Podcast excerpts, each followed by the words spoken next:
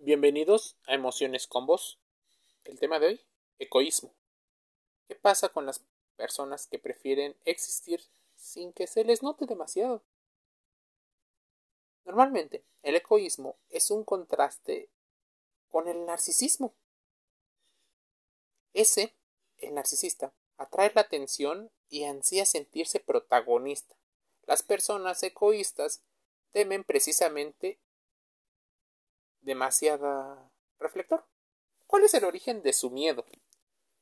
El egoísmo nace de una historia popular sobre Narciso y una situación en donde Eco termina aislada.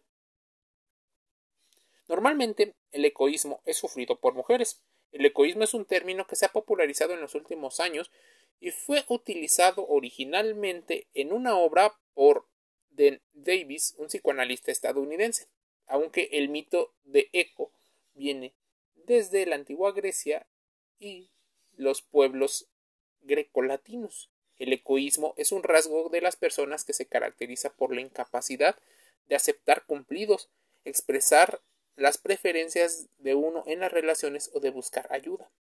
Como cualquier rasgo, el egoísta es una persona que persiste independientemente de con quién la gente pase su tiempo. Aún así, a menudo se sienten atraídos por el comportamiento narcisista precisamente por tener a alguien que se deleite ocupando todo el espacio. Cuando los narcisistas se vuelven abusivos, los egoístas a veces se culpan a sí mismos por el maltrato. Puede ser que el egoísta haya aprendido constantemente a no llamar la atención, pues en su familia hubo situaciones que pudieron haber alterado la percepción de la realidad. El egoísmo es un rasgo y no un trastorno, pero se entiende aún mejor como una estrategia de supervivencia. Si quiero estar seguro y ser amado, debo de asegurarme de pedir lo menos posible a las personas y dar todo lo que pueda. Así me aseguraré que muchas personas se sientan cómodos ante mi presencia y no incómodos para evitar una situación de rechazo. La herida del rechazo podría ser una situación que hace al egoísta. Probablemente también tenga una relación con la introversión. Estar en la sombra, según Craig Malkin, doctor en psicología e investigador, demostró que el egoísmo es un miedo extremo a parecer narcisista de alguna manera. Entonces, cometen exactamente lo contrario, jugando un poco a la humildad. Esa falsa humildad, en contraste con el narcisista que atrae la atención y ansía sentirse especial, los egoístas temen una atención especial, incluso cuando ésta puede llegar a ser positiva y genuina. Malkin y sus colegas han descubierto que los egoístas tienden a estar de acuerdo con declaraciones como tengo miedo a convertirme en una carga, cuando la gente me pregunta mis preferencias a menudo me siento perdido, y si bien estos rasgos pueden parecer mucho más un comportamiento agradable, lo cierto es que existe una gran diferencia y las personas egoístas pueden llegar a sentirse solas.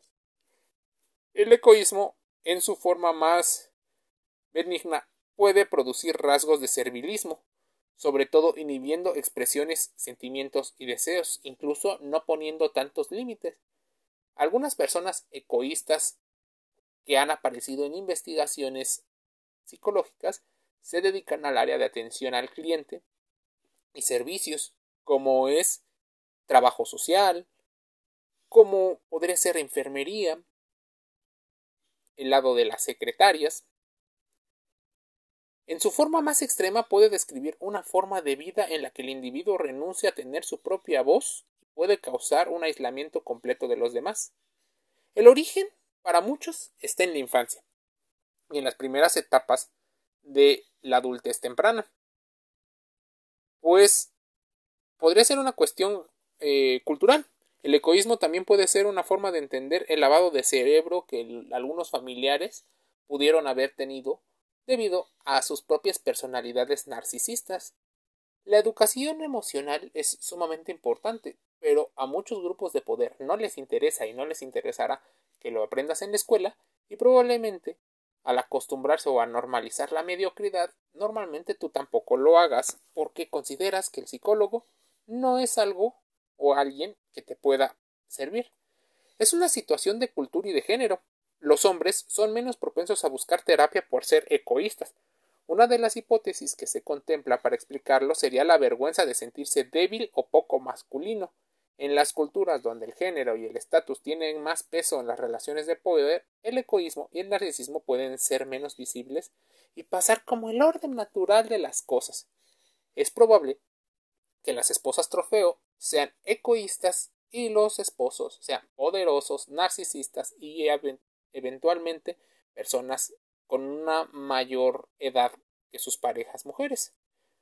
Esas mujeres creen que pedir más en las relaciones y afirmarse es peligroso porque probablemente tuvieron un padre varón emocionalmente abusivo e eso hizo que no fueran seguro para ellas hablar. Aquí el mayor problema es la adaptación a situaciones sociales y el placer constante de los demás a menudo se puede ver modificado. Algunas de estas personas aprenden tristemente a borrar sus necesidades y sentimientos con una situación de pasividad, egoísmo y el miedo a convertirse en una carga se vuelve una situación complicada. Tratamientos porque muchas personas se acercan a emociones con vos para preguntar qué podría pasar. La idea es mantener las tendencias bajo control, pero podrían ser complejas. De inicio, ya has dado un paso al buscar información. Pasar el tiempo con un terapeuta, psicólogo profesional certificado en una universidad es importantísimo. Encontrar lugares seguros y apoyo de alguien que te pueda escuchar es importante. Expresar lo que sientes de manera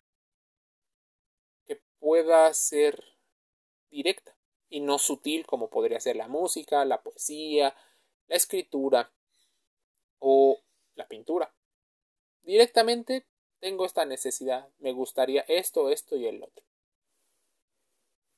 Emociones con vos cierra un capítulo de podcast invitándote a suscribirte a Telegram, Spotify, YouTube, Instagram y Facebook. Te envío un saludo.